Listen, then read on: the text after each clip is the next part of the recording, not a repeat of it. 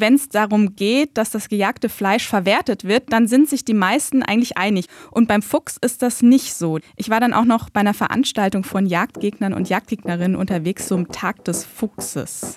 Heute Morgen war ich noch auf der Jagd und jetzt die Gegenseite. Ich fühle mich irgendwie ein bisschen wie eine Verräterin.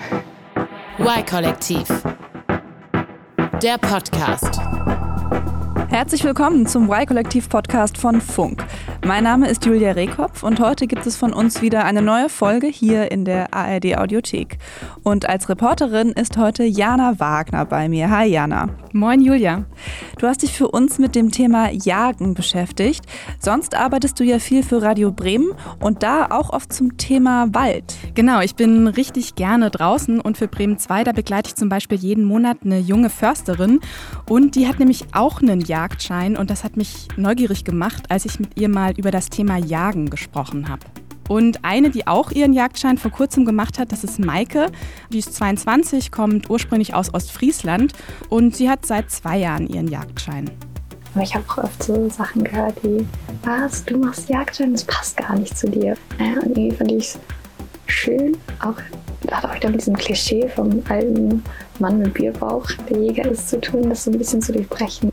Maike hat hier so ein leises Stimmchen, weil wir da gerade auf dem Hochsitz sind und wir die Tiere nicht verscheuchen wollen. Also diese Folge ist was für die Flüsterfans unter euch. Alles klar. Aber jetzt findet natürlich nicht jeder Jagd so toll. Also es gibt ja wirklich genügend Leute, die gegen das Jagen sind. Genau, ich habe mich auch mit Jagdgegnern getroffen. Johann Beuke ist einer davon. Und er sagt, beim Thema Jagd, da läuft in Deutschland einiges falsch. Und auf seinem Laptop hat er mir dann erstmal ein paar Bilder gezeigt, auf denen tote Füchse im Mülleimer zu sehen waren. Das hat eine Mitarbeiterin der Mülldeponie gemacht, die völlig geschockt war. Dass, die werden dass dann die, auf den Müll. Ja, die werden dann entsorgt, die kommen im Müll. Was ich bei dieser Recherche zum Thema Jagen wissen wollte, war, wenn wir Tiere nicht für ihr Fleisch töten, warum jagen wir sie dann? Und bei meiner Recherche habe ich gemerkt, dass da dieses eine Tier eben besonders polarisiert, der Fuchs. Dann lass uns mal direkt einsteigen. Du bist jagen gegangen mit Maike, mit der jungen Jägerin. Wie war das für dich? Ganz schön früh war das erstmal. Ich bin jetzt auf dem Weg in die Nähe von Rothenburg. Das ist so 54 Kilometer von Bremen. Es ist noch dunkel, 5.20 Uhr. Vögel zwitschern aber schon. Ich war ziemlich nervös, weil ich nicht wusste, wie ich damit umgehen soll, falls wir tatsächlich was erlegen sollten. Ich habe zwar gehofft, dass das nicht passiert, aber irgendwas in mir hat sich auch gewünscht, dass es passiert, weil ich auch ziemlich neugierig war. Hallo, na? äh, wohin soll ich parken? Maike hat mich dann noch im Dunkeln begrüßt vor dem Haus ihrer Schwiegereltern. Sie hat so lange blonde Haare, sehr zierlich, waldgrüne Jacke und in ihrer Hand hatte sie so einen ja, riesigen schwarzen Koffer. Der war fast größer als sie selbst. Da war ihre Waffe drin und mit der sind wir dann zum Hochsitz gestapft. Nach was halten wir jetzt Ausschau? Ähm, also erstmal versuchen wir natürlich möglichst leise und möglichst unauffällig, deswegen heute auch dunkel angezogen an den Grün zum Hochsitz zu kommen. Und dann hoffen wir mal drauf, dass wir Rehwild sehen. Vielleicht, wenn wir Glück haben, auch Dammwild. Wenn wir ganz, ganz viel Glück haben, dann vielleicht auch Sauen. Ja, okay. Aber ich denke, hier haben wir gute Chancen, dass wir was sehen könnten. Okay. Cool. Dann herein in die ja. gute Stube. Das ist gar nicht, ich habe mir das irgendwie höher und zugiger vorgestellt. Das ist ja hier ja. ein richtiges kleines Hütchen. Dann sitze ich euch einmal hin, dann mache ich die Tür einmal vernünftig zu, weil da ist noch so ein Schloss dran. Ja. Dann klappert die nachher auch nicht. Ich nehme einmal meine Waffe hoch und lade die, weil da ist so kein Magazin drin, keine Patronen. Und dann sichere ich die und stelle die aber wieder erstmal ab. Ja, dann war das Ding geladen und wir haben erstmal gewartet auf Dammwild, also auf Hirsche und Rehe. Und wir saßen da auf einem Hochsitz am Waldrand. Ich habe es gesagt, ich habe gedacht, der wäre höher. Ähm, knapp zwei Meter hoch war der ungefähr, also nicht ganz so hoch und haben auf einen Acker geguckt. So 500, 600 Meter entfernt war ein gegenüberliegender Wald. Das hat so ein bisschen leicht genieselt und langsam sind wir dann zur Ruhe gekommen und haben nur noch geflüstert und in die Weite gestarrt. Das klingt soweit erstmal ganz schön, so ein bisschen meditativ fast. Also fand ich auch. Ich bin da erstaunlich gut runtergekommen, muss ich zugeben, und konnte da Maike auch schon verstehen, warum sie das gerne macht. Man ist so ja mitten in der Natur drin und total bei sich in dem Moment und das wurde dann auch so ein bisschen heller langsam und man hat richtig gemerkt, da es kehrt Leben ein in den Wald. Das war ein Schuss. Ah, krass. Das heißt, da sitzt irgendein anderer Jäger mhm. um die Ecke. Ja, das war relativ weit, also das ist sehr schwach Radius. Zwei, drei Kilometer könnten das schon gewesen sein. Ja, während wir da auf dem Hochsitz gesessen haben, da wurde ganz schön viel rumgeballert. Das hätte ich gar nicht erwartet. Also es war wirklich tatsächlich erst so meditativ und plötzlich bam, bam ging es ganz schön äh, los. Aber es war halt auch ein Wochenende und Maike meinte, dass wohl gerade eine Drückjagd ist. Was ist nochmal genau eine Drückjagd? Mhm. Es gibt ja unterschiedliche Arten zu jagen. Das, was wir da auf dem Hochsitz gemacht haben, das ist die Ansitzjagd. Aber dann gibt es noch Gesellschaftsjagden, also Drück- und Treibjagd. Und das heißt, da gehen viele Menschen mit Hunden zusammen durch den Wald und treiben die Tiere aus der Deckung, um dann an einem Tag möglichst viele zu erlegen. Treibjagd und Drückjagd. Das, von den Worten her klingt das irgendwie schon so nach, ja, nach Stress. Irgendwie. Ja, ja, total. Also ich finde auch, dass es erstmal ziemlich brutal klingt. Die Jägerinnen und Jäger erklären das aber so, dass dadurch zwar erstmal ordentlich Stress im Wald ist, es dafür aber den Rest des Jahres ruhiger ist. Das hat auch mit diesen Abschussplänen zu tun, die man für sein Revier hat. Und wenn der noch nicht erfüllt ist, dann kann man mit so einer Drück- und Treibjagd eben an einem Tag alles erledigen. Ah, okay. Kannst du noch mal was zu diesen Abschussplänen sagen? Also was ist das genau? Der Abschussplan, der regelt, wie viel Wild in einem Revier geschossen werden muss. Also die Forstbehörde, die guckt dann, wie die Vegetation so aussieht und sagt dann zum Beispiel, auf 100 Hektar Jagdfläche müssen elf Rehe geschossen werden, weil sonst zu viele Rehe den Wald kaputt machen und zu viele junge Bäume wegknabbern. Und was heißt, die müssen geschossen werden? Also was passiert, wenn man nicht genügend schießt? Dann gibt es natürlich auch Strafen. Darüber habe ich auch mit Nathalie, der Försterin, gesprochen und die meinte, das wäre schon einfach sinnvoll, weil es gibt unterschiedliche Arten zu jagen. Manche haben da total Bock drauf und manche Jäger und Förster jagen eben sehr viel und vermarkten auch das Fleisch. Und dann gibt es welche wie Nathalie, die irgendwie zu wenig jagen und sie sagt eben, man muss doch ein bisschen jagen, damit der Wald auch hochkommt und dass er nicht verbissen wird. Und der Abschussplan, das ist so ein dreijähriger Abschussplan. Das heißt, man muss nicht in einem Jahr alles schießen, sondern der ist auf drei Jahre ausgelegt. Okay, dann lass uns mal zurückkommen zu Maike. Was hattest du von ihr für einen Eindruck? Also warum geht sie denn jagen? Bei ihr liegt es auch so ein bisschen in der Familie. Zum Beispiel verbindet sie das auch mit ihren Geschwistern, die jagen nämlich beide auch und auch mit ihrem Papa. Und sie ist ein ja, sehr naturverbundener Mensch, also ist gerne draußen und die Idee, sein eigenes Fleisch zu jagen, das findet sie eben auch super. Und sie hat dann auch keine Probleme, wenn es später darum geht, das Tier aufzubrechen, also so sagt man in der Jägersprache, und dann zu verarbeiten. Und seit sie auf ihrem Instagram-Kanal über die Jagd schreibt und Bilder postet, ist bei ihr auch ziemlich viel passiert man connectet viel mehr und ich habe sehr viele Menschen über die Jagd kennengelernt. Ich glaube, ohne mein Instagram würden wir beide jetzt auch nicht sitzen, weil ich habe meinen Freund auch über das Thema Jagd auf Instagram kennengelernt. Äh, und habe deshalb jetzt hier die Möglichkeit, dass wir hier jagen gehen können. Das ist schon cool, darüber zu connecten und man lernt auch Leute so über die Grenzen hinaus kennen. Oder ich habe äh, zwei Mädchen kennengelernt, die mag ich total gerne. Das sind Jägerinnen aus Baden-Württemberg. Das ist auch geplant, die mal zu besuchen. Nun geht es ja aber auf Social Media nicht immer nur total lieb und nett zu. Mhm. Ähm, ich kann mir vorstellen, dass das bei Maike auch schon mal der Fall war, dass sie mit Jagdgegnerinnen und Gegnern aneinander geraten ist. Mhm. Also sie sagt, die meisten Kommentare, die sind durchaus positiv und wenn nicht, dann ist sie auch bereit, über die Jagd sachlich zu diskutieren. Aber manchmal ist es halt nicht mehr möglich. Das passiert zum Glück nicht super häufig, aber auch ab und an. Und ich habe auch schon, also wirklich Drohungen bekommen, weil ich auch richtig krass, also schon Angst bekommen hatte. Und da habe ich auch tatsächlich rechtliche Schritte gegen eingegangen, weil das war schon, das war schon dolle und hat mir auch echt Panik gemacht. Die haben, was haben die gesagt? So Bilder von mir dann auf ihren Profilen gepostet und so geschrieben, ja, pass auf, dass ich dich nicht finde und solche Sachen. Das ist schon gruselig. Ja, aber das hält sie nicht davon ab, trotzdem Bilder zu posten und eben ihre Sichtweise auf die Jagd zu zeigen. Du hast dich ja auch mit Jagdgegnerinnen und Jagdgegnern getroffen. Den einen haben wir am Anfang auch schon kurz gehört. Warum setzt er sich denn gegen die Jagd ein? Ich bin auf ihn gestoßen, weil er sich öffentlich vor allem immer wieder für den Fuchs stark macht im Verein Pro Fuchs Deutschland. Er brennt eben für seine Sache und das ist es, die Füchse zu schützen. Ich bin jetzt unterwegs nach Twistringen und treffe mich da mit Johann Beuke. Der ist Jagdgegner, aber er hat einen Jagdschein und ich bin mal gespannt, wie das zusammenpasst. Es klingt erstmal ein bisschen komisch, Jagdgegner sein, aber auch Jagdscheininhaber zu sein. Was, was ist er so für ein Typ? Ja, er ist schon ein ganz spezieller Typ, aber unglaublich freundlich, finde ich. Das habe ich auch schon bei unserem Vorgespräch gemerkt.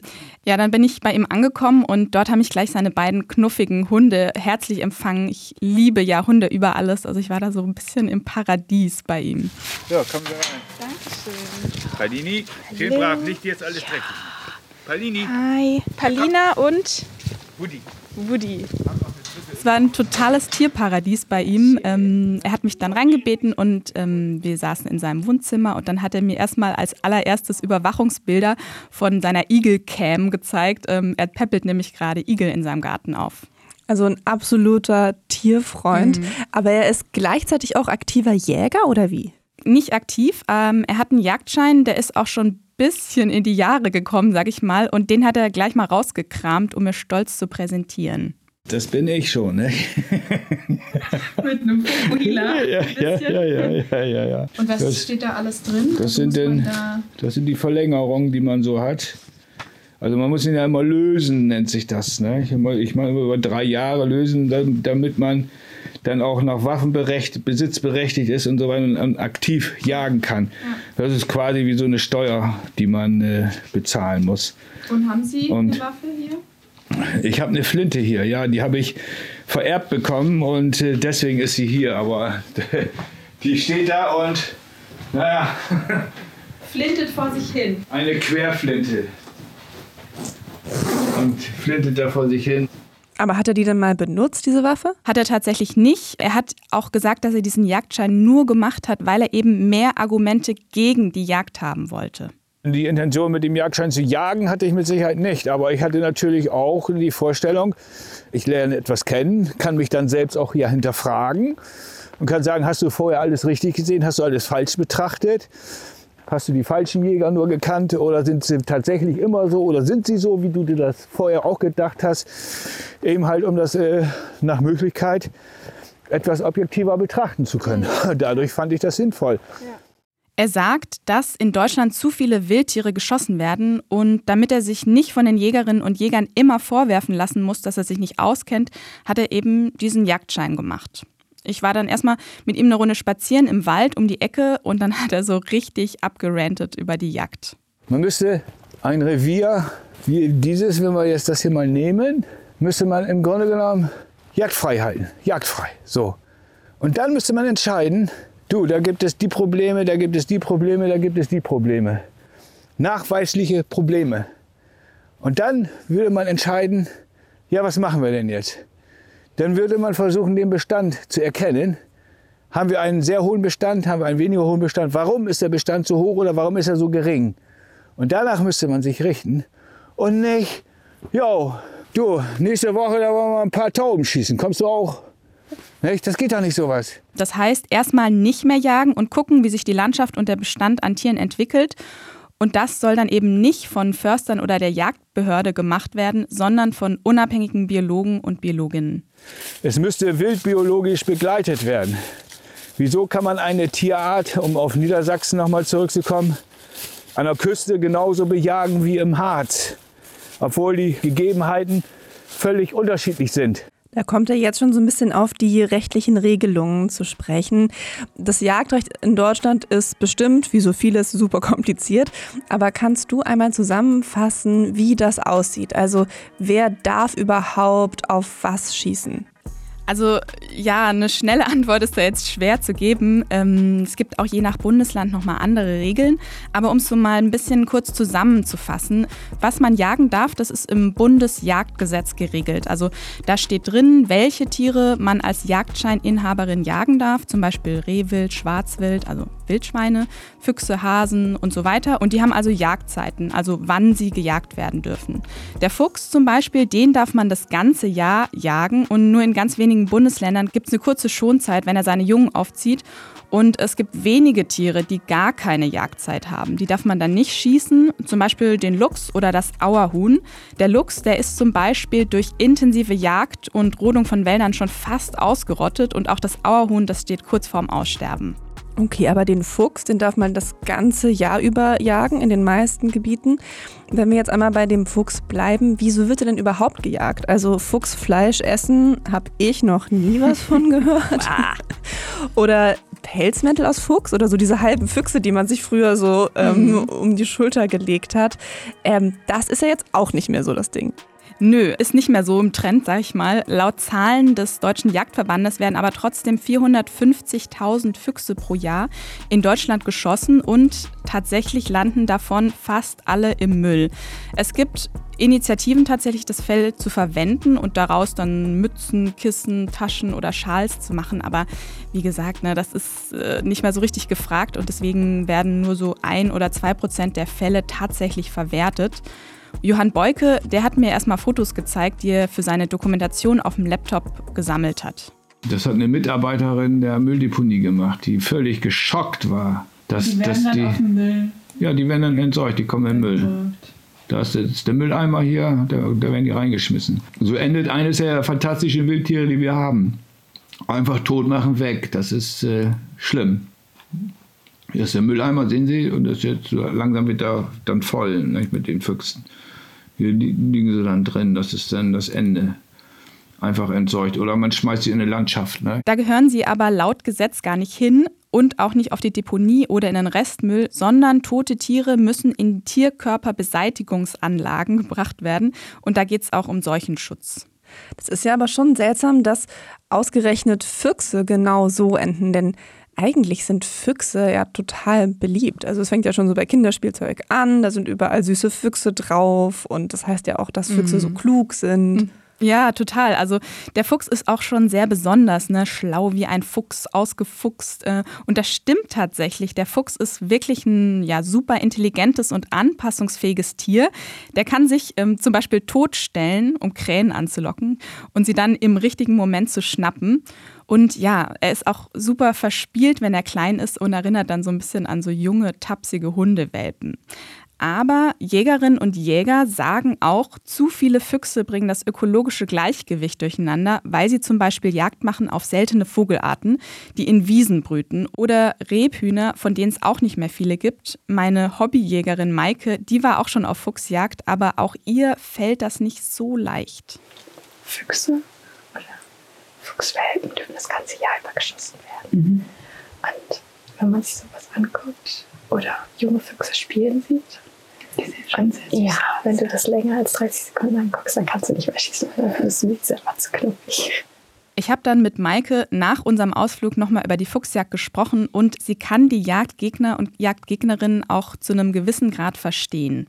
Wir möchten auch nicht, dass wir keine Füchse mehr haben. Das ist ja auch nicht der Sinn dahinter, sondern wir freuen uns, äh, wenn wir mal einen Fuchs erlegen können auf einer Fuchsjagd zum Beispiel. Aber es ist auch richtig und wichtig, wenn man dann auch sieht, dass ein Fuchs wegrennt und dass er nicht geschossen wird, mhm. sondern dass da so ein Gleichgewicht drinnen bleibt. Jagdgegnerinnen und Jagdgegner sagen aber, den Bestand zu regulieren, das ist gar nicht so einfach, denn wenn man viele Füchse schießt, dann vermehren die sich einfach nur schneller und die Studienlage ist da auch nicht so eindeutig. Ich habe mal geguckt, es gibt zum Beispiel einen Vorstoß in Luxemburg.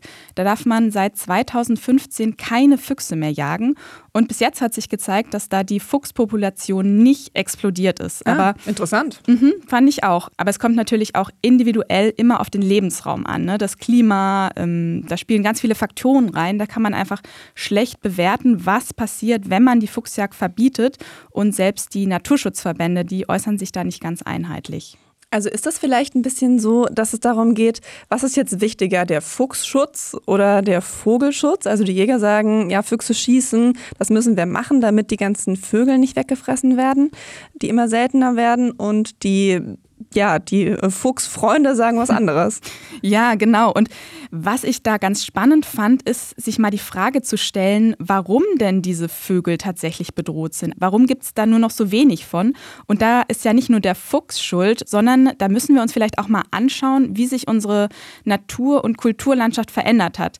Mittlerweile ist es ja so, dass so die Hälfte der Fläche von Deutschland landwirtschaftlich genutzt wird und wir haben eben kaum mehr natürliche Wiesen. Und das sind genau diese Wiesen, in denen sich diese Vögel aufhalten. Limikolenarten heißen die, wie zum Beispiel der Kiebitz, die da in den Wiesen wohnen. Und das macht Fuchsschützer wie Johann Beuke auch ziemlich wütend. Die Wiesen und, und, und, Felder, die sind nicht mehr lebens, überlebensfähig für die Limikolenarten. Und dadurch ist natürlich keine Möglichkeit mehr gegeben, dass sich die Bestände wieder erholen. Da können wir noch so viele Füchse töten, wie wir wollen. Aber wenn es eh schon zu wenige dieser Vögel gibt, rechtfertigt es dann nicht umso mehr, dass man die Füchse schießt und so dann die Fuchspopulation begrenzt? Im Bremer Stadtteil Blockland, der ist sehr ländlich geprägt, da gibt es zum Beispiel eine Initiative, die haben so einzelne Grasflächen stehen gelassen für die Vogelnester und drumherum die Fläche ganz normal landwirtschaftlich genutzt.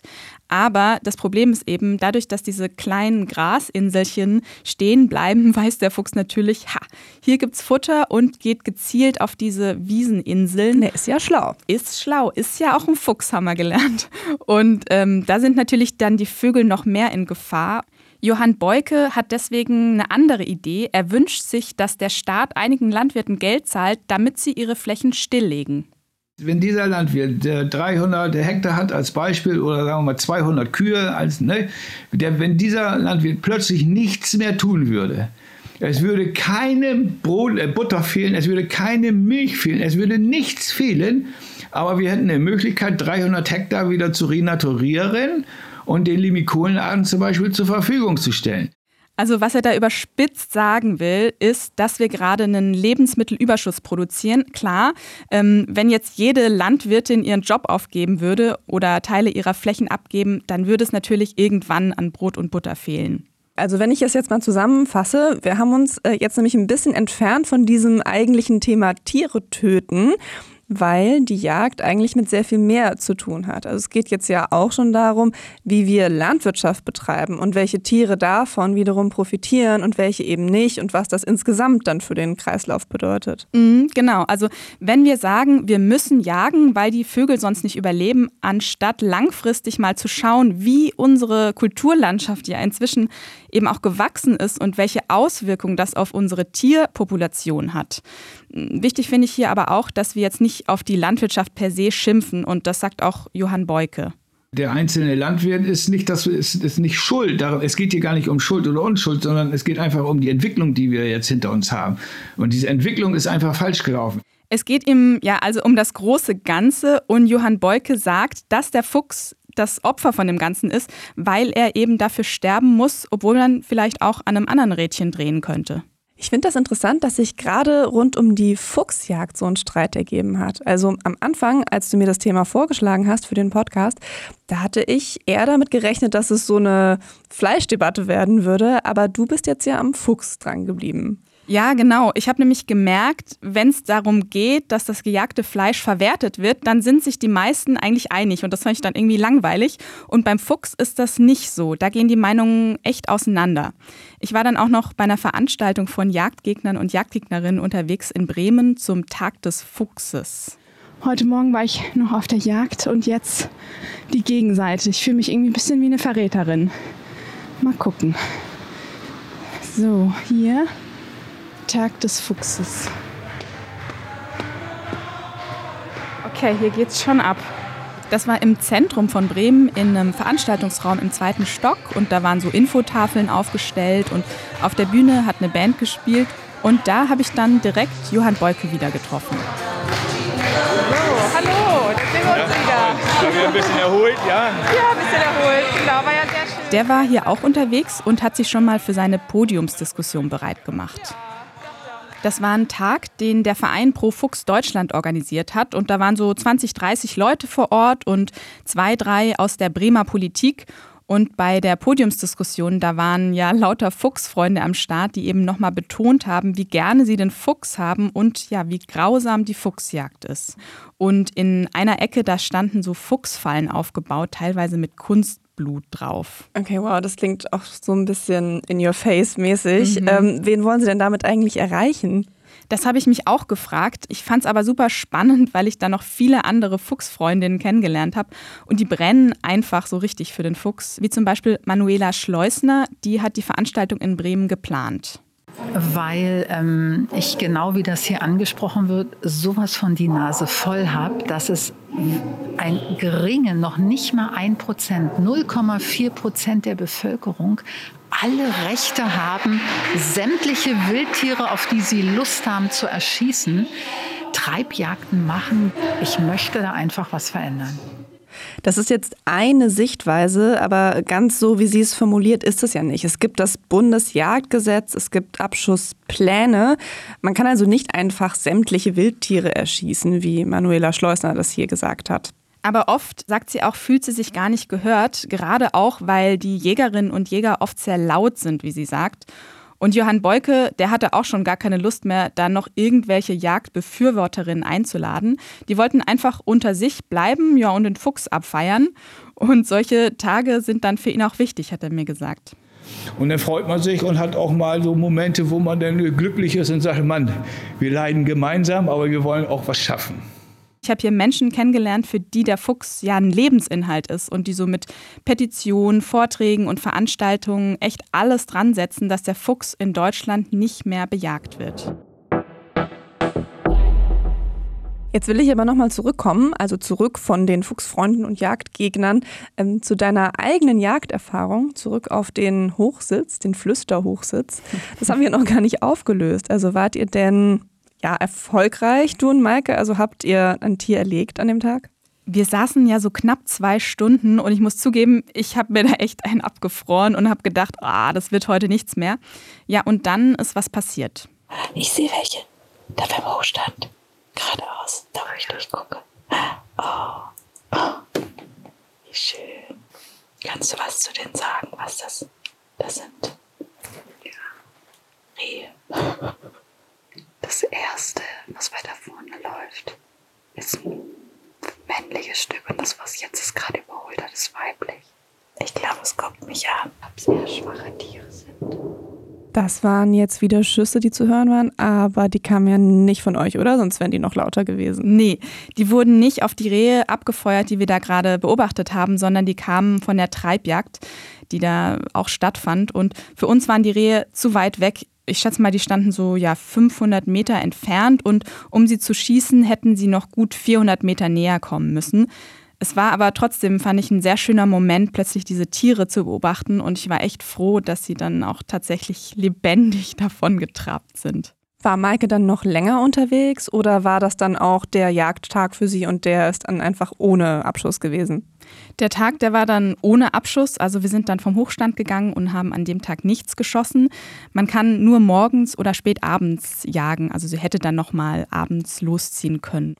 Wenn du jetzt einen Strich unter deine ganze Recherche ziehen müsstest, was ist denn dein Fazit zur Jagd oder vielleicht auch speziell zur Fuchsjagd? Also ich finde das wirklich nicht einfach. Ich habe sehr aufgeschlossene und auch eine sehr informierte Jägerin wie Maike kennengelernt.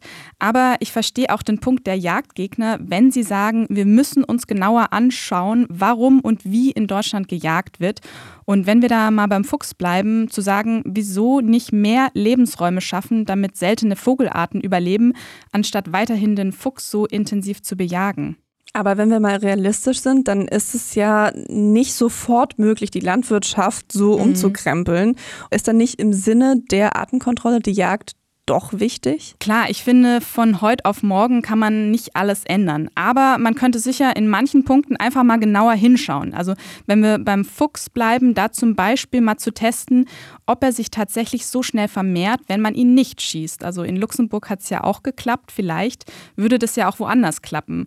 Oder auf der anderen Seite vielleicht sich mal zu fragen, wie können wir das Fell, wenn wir den Fuchs schießen, im Sinne der Nachhaltigkeit nutzen Und das hätte ich echt nicht gedacht, aber dass ich das mal ausspreche. Ähm, aber wie wäre es, wenn wir vielleicht diesen Fuchspelz dann doch verwerten und einen Fuchspelz tragen, anstatt dass er komplett in den Müll kommt? Und äh, das finde ich tatsächlich ziemlich unverantwortlich. Da können wir auf jeden Fall mal drüber nachdenken, ob Verwerten nicht doch besser ist als Entsorgen. Vielen Dank, Jana. Sehr gerne. An dieser Stelle gibt es wie immer noch einen Podcast-Tipp von mir. Und zwar ist das heute die Sneakerjagd. Da hat ein Rechercheteam alte Sneaker mit GPS-Sendern ausgestattet und die zurück in die Läden gebracht oder in die Altkleiderbox. Und dann mal nachverfolgt, werden die Schuhe recycelt oder landen sie am Ende auf Müllhalden in Afrika? Das ist eine sehr aufwendige Recherche gewesen. Hört euch das unbedingt mal an. Die Sneakerjagd findet ihr in der ARD Audiothek, genau wie uns. Und von uns gibt es ja nächste Woche schon eine neue Folge der Y-Kollektiv Podcast erscheint ja jetzt immer wöchentlich. Hört gerne wieder rein. Tschüss. Y-Kollektiv. Ein Podcast von Funk, von ARD und ZDF.